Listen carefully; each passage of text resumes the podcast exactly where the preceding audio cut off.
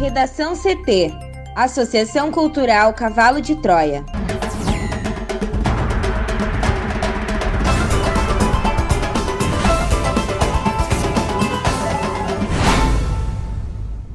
Agora, no Redação CT. Temporal derruba árvores, causa estragos e deixa moradores sem luz no Rio Grande do Sul. Publicado decreto que reduz restrições nas bandeiras do distanciamento controlado. Com alta de preços em dezembro, a inflação de 2020 fica em 4,52%, diz IBGE. Diretor responsável pelo Enem morre de Covid em meio à pressão para adiar o exame.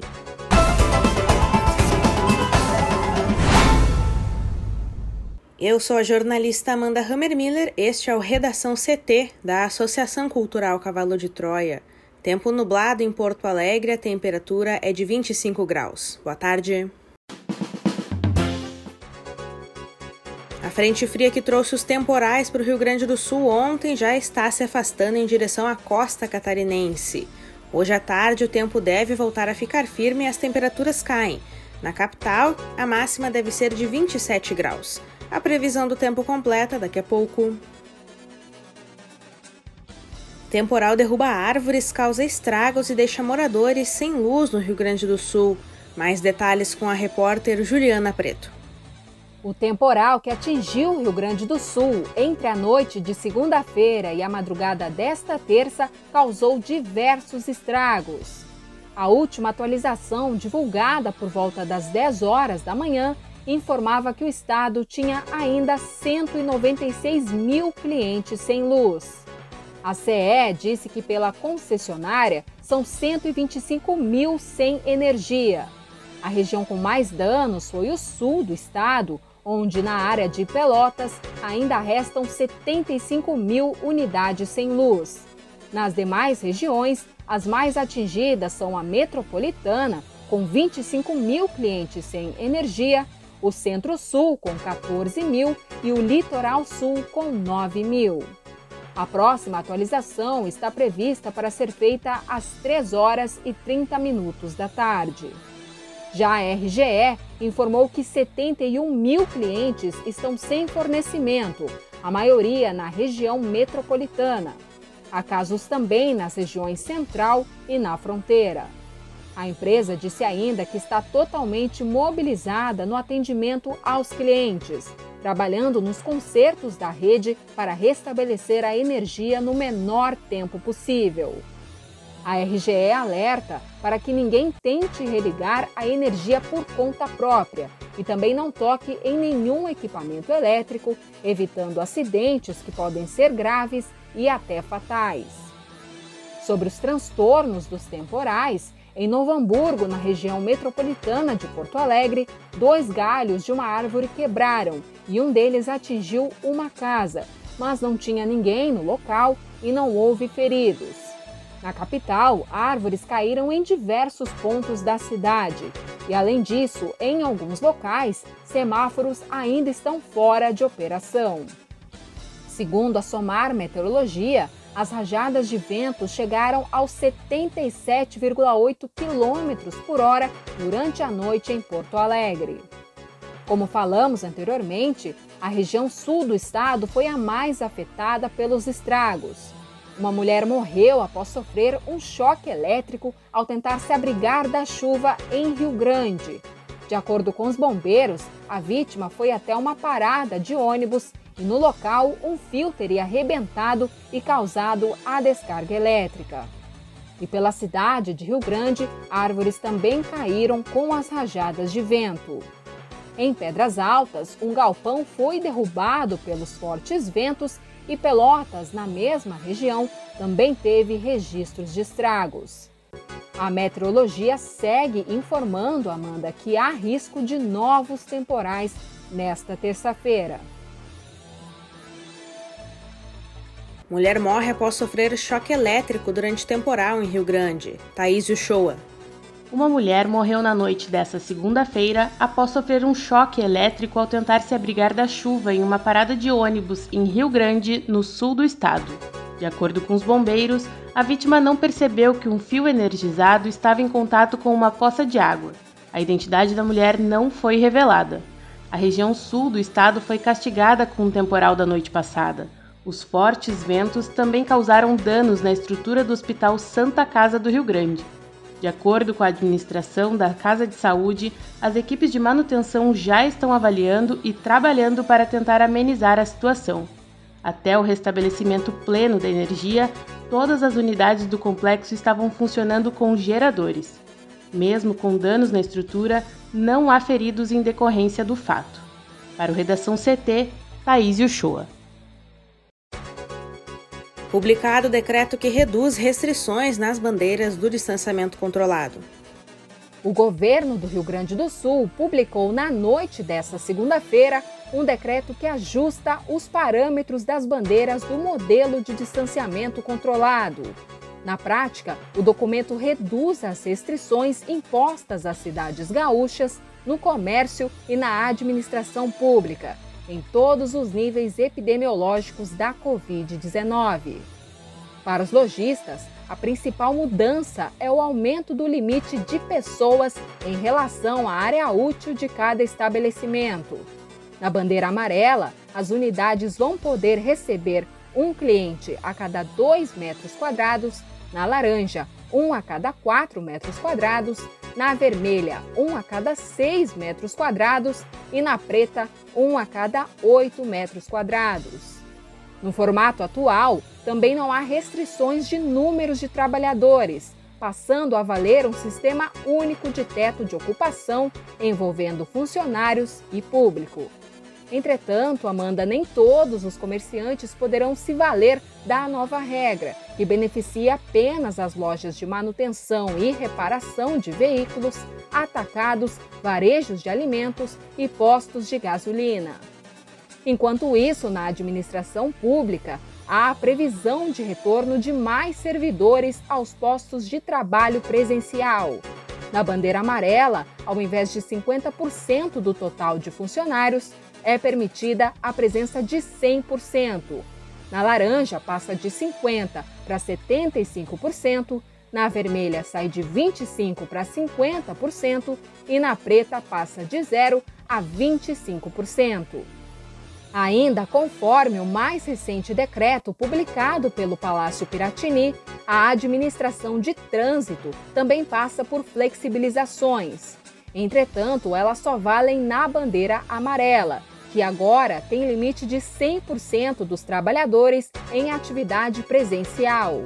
Nas demais, mantém-se o limite de 75% e acrescenta-se a possibilidade de normativa municipal.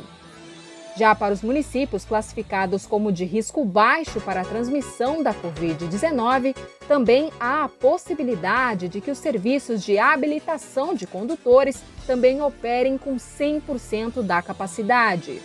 Hoje, nenhuma cidade se enquadra na bandeira amarela, mas com a cogestão, os protocolos poderão ser adotados por Santa Rosa e Ijuí, que estão na bandeira laranja. Para o Redação CT, Juliana Preto. A cesta básica de Porto Alegre encerrou 2020 custando R$ 615,66 centavos, uma alta de 21,60% em relação ao ano anterior, conforme levantamento do Departamento Intersindical de Estatística e Estudos Socioeconômicos. No país é a terceira mais cara atrás somente de São Paulo e Rio de Janeiro, dos produtos pesquisados, os que registraram maior aumento de preços foram óleo de soja com 126,32% de alta, o arroz com 90,78%, a batata com 69,44%, o feijão com 65,83%, a banana com 41,2% e o leite com 30,28%. O valor total para a compra da cesta é equivalente a 63,69% do percentual do salário mínimo líquido. De acordo com o departamento que realizou a pesquisa, o salário mínimo deveria ser de R$ 5.304,90 para que fosse possível comprar os itens básicos. Quando levada em consideração a variação mensal de novembro para dezembro, houve uma queda de 0,22% nos preços da capital. Ficaram mais baratos o tomate, com queda de 26,22%, e o pão apresentou uma redução de 0,52%. Essa alta tem relação com a inflação de 2020. O IBGE divulgou hoje a inflação oficial do país no ano, que é medida pelo Índice Nacional de Preços ao Consumidor Amplo, o IPCA. Segundo o órgão, a variação de preços no país fechou um ano em 4,52%, a maior taxa desde 2016. Em levantamento do Banco Central, divulgado ontem, analistas do mercado apostavam em uma inflação de 4,37%.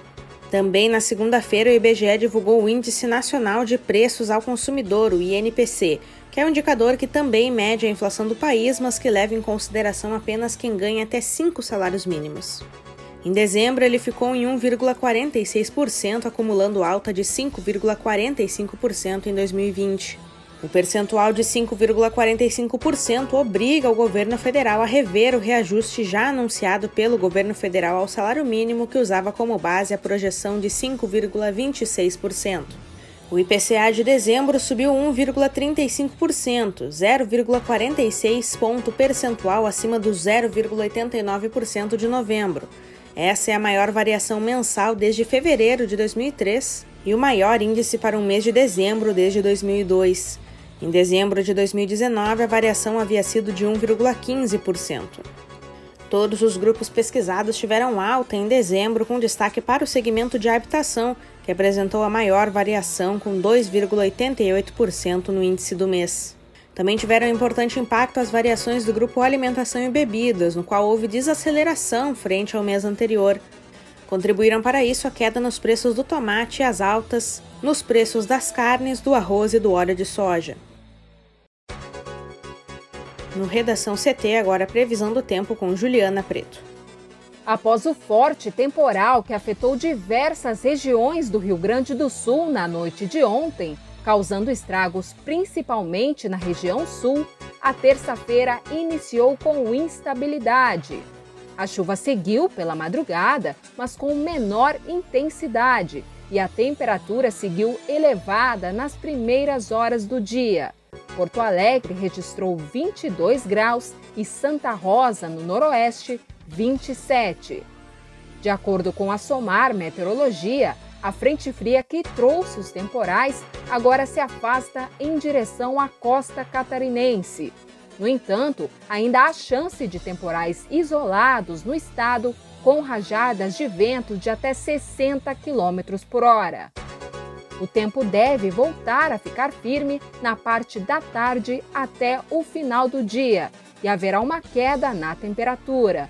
Por exemplo, em Porto Alegre, que na segunda-feira marcou 38,3 graus, hoje deve ter máxima de 27.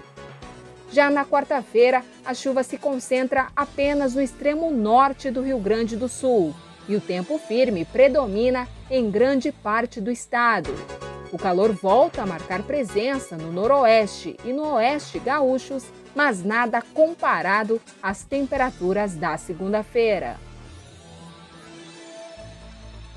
O diretor de avaliação da educação básica do Instituto Nacional de Estudos e Pesquisas Educacionais, o INEP, general da reserva Carlos Roberto Pinto de Souza, morreu aos 59 anos nesta segunda-feira, vítima da Covid-19. Carlos Roberto chefiava a diretoria responsável pela coordenação do Exame Nacional do Ensino Médio, o Enem. Segundo o jornal Folha de São Paulo, o general estava internado com a doença desde dezembro em um hospital de Curitiba, no Paraná. Sem citar a doença, o INEP divulgou uma nota nesta segunda-feira em que lamenta a morte do general. A morte do diretor ocorre em meio a pressões para o adiamento do Enem, previsto para ter início no próximo domingo, dia 17. A pressão considera o aumento de casos da Covid-19. A Defensoria Pública da União entrou com um pedido na Justiça para que o exame seja postergado novamente. O pedido ainda não foi julgado. Nessa segunda, o INEP anunciou que os portões de entrada serão abertos com 30 minutos de antecedência para evitar aglomerações. Redação CT. Apresentação Amanda Hammermiller. Colaboração Juliana Preto e Thaís Uchoa. Uma produção da Associação Cultural Cavalo de Troia com apoio da Fundação Lauro Campos e Marielle Franco. Próxima edição amanhã. Boa tarde.